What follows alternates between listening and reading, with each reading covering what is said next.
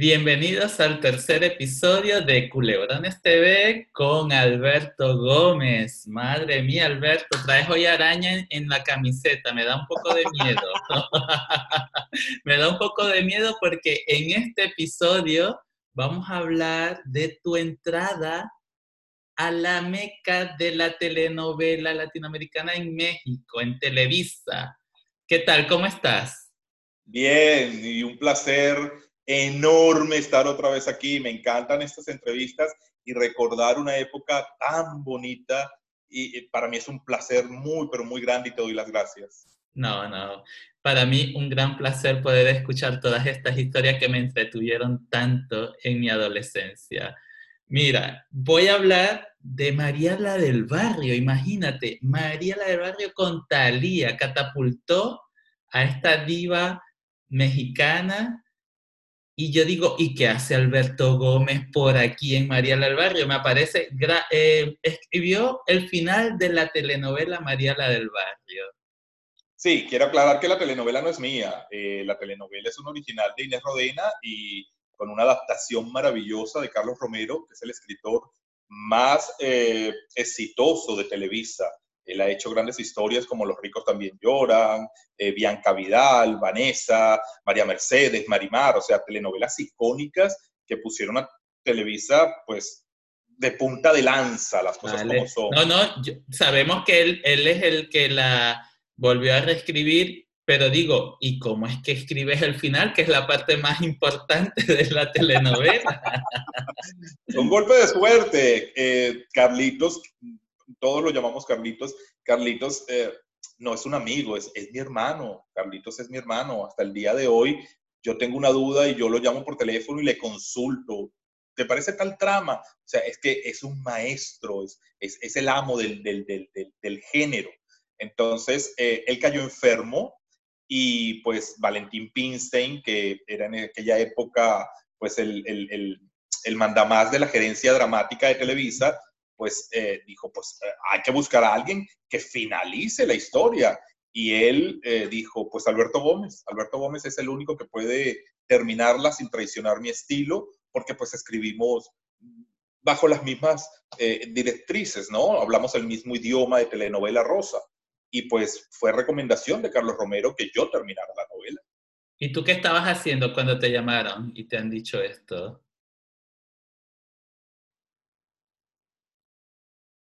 Yo, estaba en Venezuela, yo estaba en Venezuela y ya yo sabía que, me iba a México, ya yo sabía que iba a México.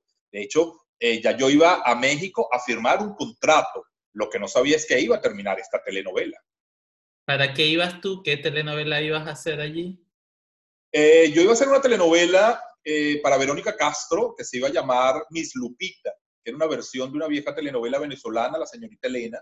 Entonces se iba a hacer una, una adaptación nueva para, para, para, Verónica Castro. Y de hecho yo escribí los primeros, los primeros capítulos. Lo que pasa es que Verónica, eh, ella venía pues de hacer Rosa Salvaje, que había sido un super boom. Eh, y entonces eh, había hecho otra telenovela con la que no le fue muy bien, que se llamó Valentina. Y ella no quiso volver al género rosa, ella quiso hacer una telenovela de ruptura, ella quiso hacer una telenovela moderna. Entonces, eh, cuando ella se negó a hacer esta nueva versión de la señorita Elena, pues eh, se canceló ese proyecto y pues me pusieron a escribir María la del Barrio. Yo bajándome del avión, a mí me dijeron, tienes que finalizar María la del Barrio. Y ya tú habías visto María la del Barrio. Estabas empatizado ¿Quién no había visto María la del Barrio? ¿Quién no la había visto? Era una telenovela que salía a las 10 de la noche en Venevisión y paralizaba al país. ¿Quién no había visto María la del Barrio? o sea que tú ya traías, ya traías a lo que te han dicho, grabas los, escribes los últimos, los últimos cinco capítulos. Yo hice los últimos cinco capítulos. Cuando a mí me dijeron, no, vas a terminarla, son cinco capítulos. Cinco, pero si yo me la conozco de arriba abajo, vamos a hacerle 200 más. Entonces, ahora cuéntame, ¿qué, ¿qué indicaciones te dieron? Porque claro, supongo que habría algo que, que tendrías que más o menos te voy, a decir, te voy a decir las palabras textuales de Carlos Romero. Eh, yo hablé con él por teléfono, no, no lo vi porque, pues te digo, él estaba enfermo y él me dijo, termínala como quieras, haz lo que quieras, solamente te voy a pedir una cosa. En todos los capítulos que hagas, pon al personaje de Carlota, que era la sirvienta metiche que escuchaba detrás de las puertas, porque a mí no se me ha saltado ni un solo capítulo. Y entonces ya por cábala quiero que esté en toda la telenovela.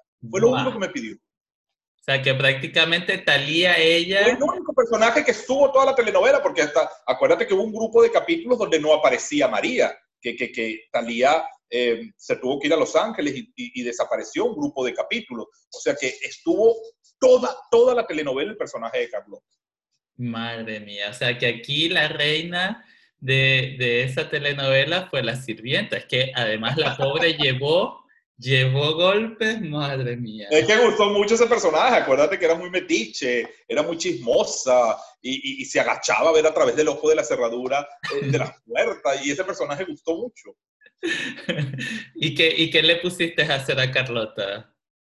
Bueno, pues obviamente le mantuve la misma línea porque es un personaje muy cómico. Eh, ella estaba enamorada del cocinero, no sé si te acuerdas que el, cocinero, sí, sí. el, mayor, el cocinero estaba enamorado. El cocinero tenía un romance con la cocinera, que eran los dos gordos que aparecían siempre en la Sí, es cierto, es cierto. Bueno, entonces a mí se me ocurrió para ese final, como el, el, el, cocinero tenía que terminar con la, con la cocinera, a mí se me ocurrió en el último capítulo meter un hermano gemelo de él para que terminara con Carlota.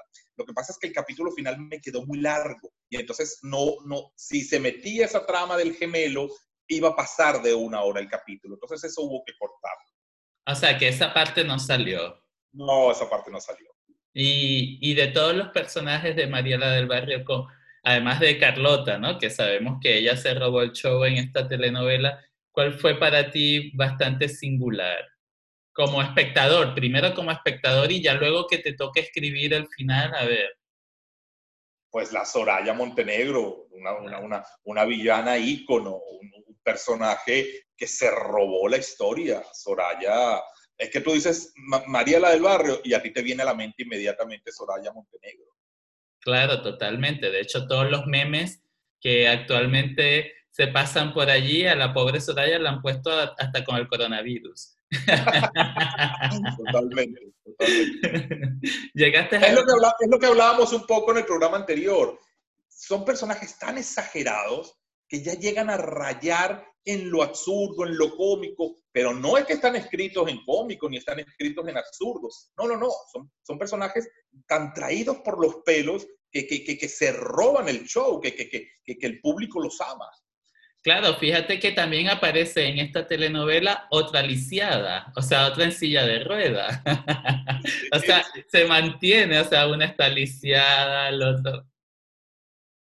La maldita lisiada, la sí. Icónica escena también, cuando ella entra a la habitación, que no es mía, esa, esa, escena es de Carlos Romero, cuando ella entra a la habitación y ve a la lisiada besando a Nandito, y ella grita, ¿qué haces besando a mi Nandito?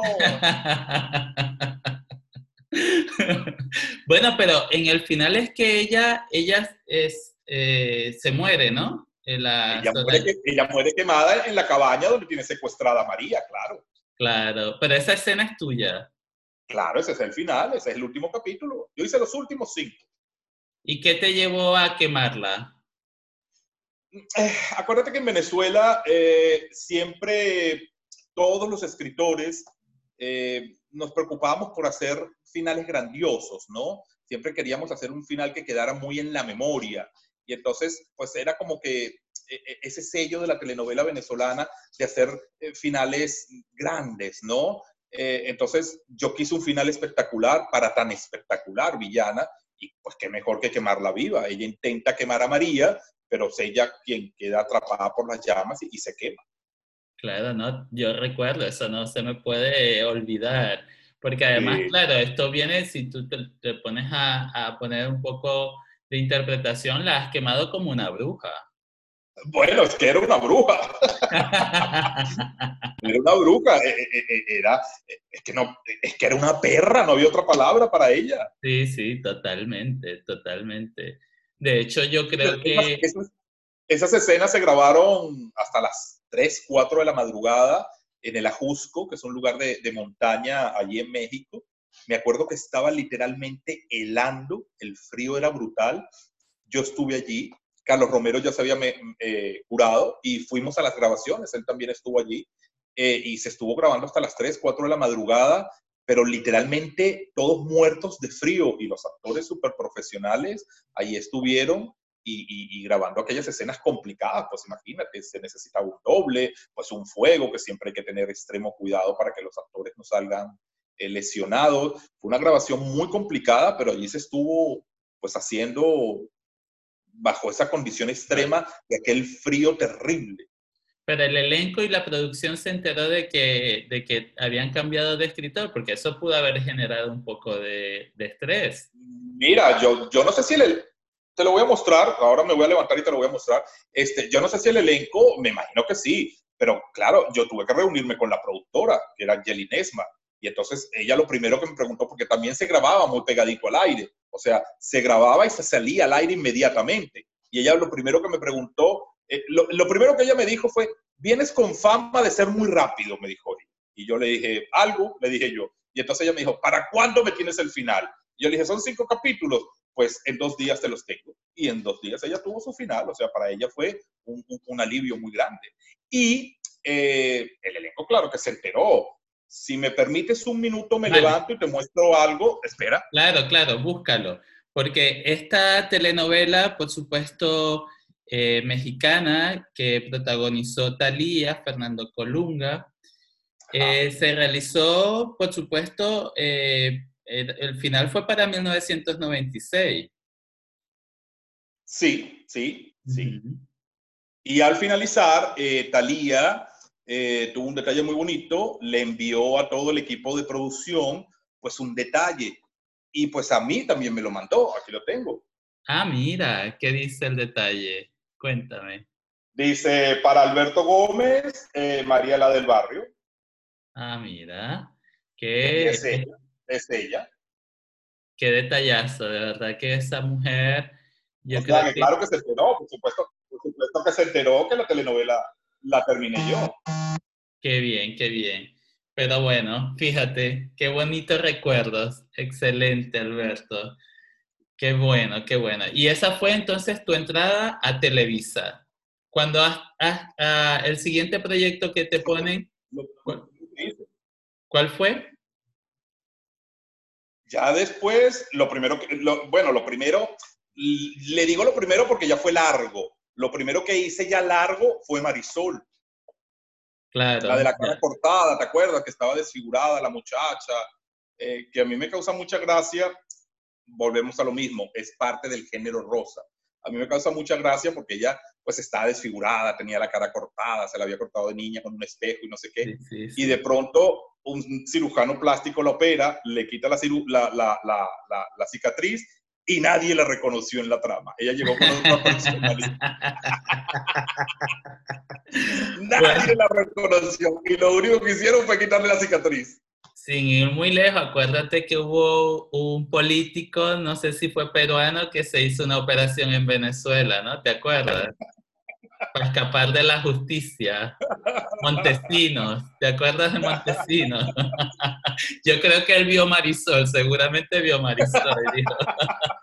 es, posible, es posible. Yo creo que sí, Alberto, que alguna gente, por ejemplo, eh, usarán, ¿no? Como, o se inspirarán, por ejemplo, algunos ladrones se inspirarán en las telenovelas porque dirán, bueno, voy a robar una joyería, porque siempre había un ladrón en las telenovelas, siempre. Siempre había un atraco, un robo, una cosa, de verdad es que es que hay mucho para, mucha tela para cortar en cuanto a esa forma, porque yo voy al origen, o sea, yo voy al escritor, yo voy a donde nace la historia, por eso es que estoy haciendo este podcast, porque quiero saber ¿Cómo es que se les ocurre en esa historia? El por qué le cortan la cara y después la mandas a un cirujano y luego nadie la reconoce. ¿Qué es eso? Nada, eran cosas que hacías pues buscando entretener, buscando... Era, eran telenovelas tan blancas que si te pones a ver eran insólitas, ¿no? Porque que alguien se quita una, una, cicatriz que era de este tamañito y que ya no la reconozcan, e, era, era, era algo insólito, pero tenía tanta magia que el público se lo creía y el público lo disfrutaba. Bueno, que también pasó eh, hace poco con la telenovela que dicen de ruptura, pero es una telenovela rosa que era Betty la Fea. Pasamos, pasamos todo el tiempo esperando el cambio de Betty y que cuando tú ves el cambio, a ver, o sea, tampoco es que, que iba a cambiar mucho, ¿no? Claro, claro, claro. Pero y el, y el, público se lo tragó y el público lo disfrutó. Hasta el final, hasta ver el final y era una entera novela rosa. O sea, totalmente, totalmente. Betty es lo más clásico del mundo y es un súper novelón. Es una telenovela escrita con una gran eh, eh, magistral, es una telenovela magistral y totalmente rosa. Claro. En estos casos, por ejemplo, tú ves que cuando una telenovela de este género rosa hay mucho, hay mucho peso en quién interprete los personajes, ¿verdad? Porque es que si, si, si no es creíble, y creíble en la exageración, ¿no? Porque vemos que todos van a tener una personificación exagerada, pero que ellos como actores se lo crean para que el espectador lo pueda disfrutar, porque si no, ¿qué? ¿Dónde quedaría, por ejemplo, Soraya? ¿Dónde quedaría la, la, la chismosa sirvienta? ¿Ok? Y había demasiada exageración, o sea, muchísima, diría yo. Sí, sí, sí, sí, sí, sí. E, e, era el estilo y sí, se buscaba al actor idóneo para, para, para cada personaje.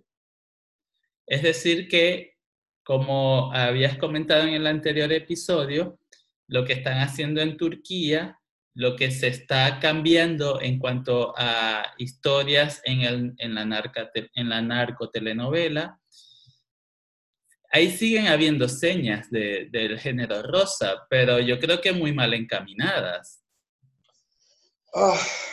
Mm, es que, bueno, es que yo tengo, ya lo hemos hablado, yo tengo mi propia eh, opinión sobre lo que se está haciendo hoy en día y sí, le echan mm, como que mano a, ciertas cosas de, de la telenovela rosa, pero es que resulta tan raro, ya es, un, ya es, un, híbrido, ya es un híbrido, entonces no sabes si es una, porque quieren emular a las series gringas, entonces si tú ves una serie gringa no tiene nada que ver con lo que se está haciendo actualmente, pero ellos, ellos la llaman series, pero entonces tienen cosas de la telenovela, pero de una manera muy rara, entonces yo, la, yo las catalogo hoy como híbridos. Como híbridos, bien. Y lo último que está haciendo Televisa, de lo que tú hayas visto ¿qué crees tú que, puedan estar haciendo bien? Porque yo creo que la industria de la telenovela sin duda ha tenido diferentes eh, épocas y esta no creo que sea la mejor. Eh, a Televisa mm, definitivamente perdieron el norte. Eh, llegó un momento en que fueron lo más grande, sus telenovelas se vendieron, pues bueno, 150, 160 países, telenovelas que le dieron la vuelta al mundo. Ojo, igual que las venezolanas, pero como que se perdió el norte, ¿no? Entonces entraron en una onda de querer hacer cosas eh, más realistas, más de, de, de, como de ruptura, eh, quisieron como emular al, al, al, contenido que hacía TV Azteca, que eran telenovelas muy de verdad, muy de, de cotidianas, muy cosas de, de la sociedad moderna, ¿no? De la sociedad moderna. Entonces, traicionaron a su propio público, traicionaron a ese público fiel que los había puesto, pues, más arriba de la luna. Entonces, este, no lograron hacer cosas de impacto, de ruptura, de impacto, como las de TV Azteca, que, que, llegaron a hacer cosas eh, fuertes, eh, eh, y, y, también perdieron lo que de ser, perdieron ese norte de ser los reyes de la telenovela familiar, entonces yo creo que se torcieron en el camino y no terminan de encontrarlo otra vez. Bueno, por suerte tú llegaste allí cuando justamente eh, el género estaba bien posicionado. Yo llegué en el momento de la, de la época de oro de Televisa. Cuando yo llegué, mi jefe era Valentín Pinstein, que era el mago de la telenovela en México, este, el gran productor. Eh, pues Pinstein era un señor que se las sabía todas. Y, yo llegué en un momento en donde, pues imagínate tú, eh, los ratings estaban, pero, pero, pero, pero altísimos y, toda la barra era muy exitosa. Qué bueno, qué bueno. porque ahora digo porque había telenovelas desde las 4 de la tarde hasta las 10 de la noche. O sea, era una barra completa de telenovelas. Es cierto. Y de todas, habían de diferentes, como las quisiera elegir, infantiles, juveniles, ah, de sí, época. De época. Estaban definidos, estaban definidos los horarios. A las 4 de la tarde la telenovela infantil, a las 5 ya era como que más familiar. Eh, luego a las 7 de la noche eh, a las 6 había un, programa cómico, luego a las 7 de la noche pues ya era la juvenil, entonces hicieron pues que si mi pequeña traviesa, eh, eh, preciosa, ya luego a las 8 ya estaba la telenovela rosa un poco más fuerte y ya a las 9 pues entonces estaban las cosas, claro, ya contundentes, María la del Barrio, novelas de época de Carla Estrada, ya eran telenovelas muy, o sea, estaba muy bien definida la barra de telenovelas. Bueno, tú también tuviste que meter la mano en Gotita de Amor, ¿no? En Gotita de Amor también me invitaron, sí. Eh, creo que fueron sesenta y pico de capítulos los que escribí allí. Igual la novela no era mía, la novela era de Cari Fager. Eh, y me, había una crisis de, de, libretos, no había libretos suficientes para grabar. Yo venía con esta fama de ser muy rápido y pues me metieron y sí, eh, hice 60 capítulos. Ahí tuve el gusto de reencontrarme con mi hermano Miguel de León, eh, que era el padre de Gotita Amor, era un villano, era, era un canalla, y pues eh, escribí por primera vez para él afuera de Venezuela. Ah, mira, qué interesante. Y también metiste manos en la secuela de La Usurpadora, hablando de Miguel de León y Gabriela Spanik. También pasó lo mismo. Eh, como la usurpadora iba tan al día con las grabaciones, pues estaba grabando pues el final. Entonces, Carlos Romero iba al día con esos capítulos. Capítulo que salía de su máquina, Carlos Romero se negaba a escribir en computadora, él escribía máquina. Entonces, capítulo que salía de su máquina, corriendo, ahí había un chofer en, en su casa esperando para llevar el capítulo a Televisa, fotocopiarlo y empezarlo a grabar. O sea, era una cosa inmediata. Entonces, cuando se decide hacer esta secuela, que era como una película de dos horas, pues obviamente no podía escribir el final de la usurpadora y al mismo tiempo la secuela.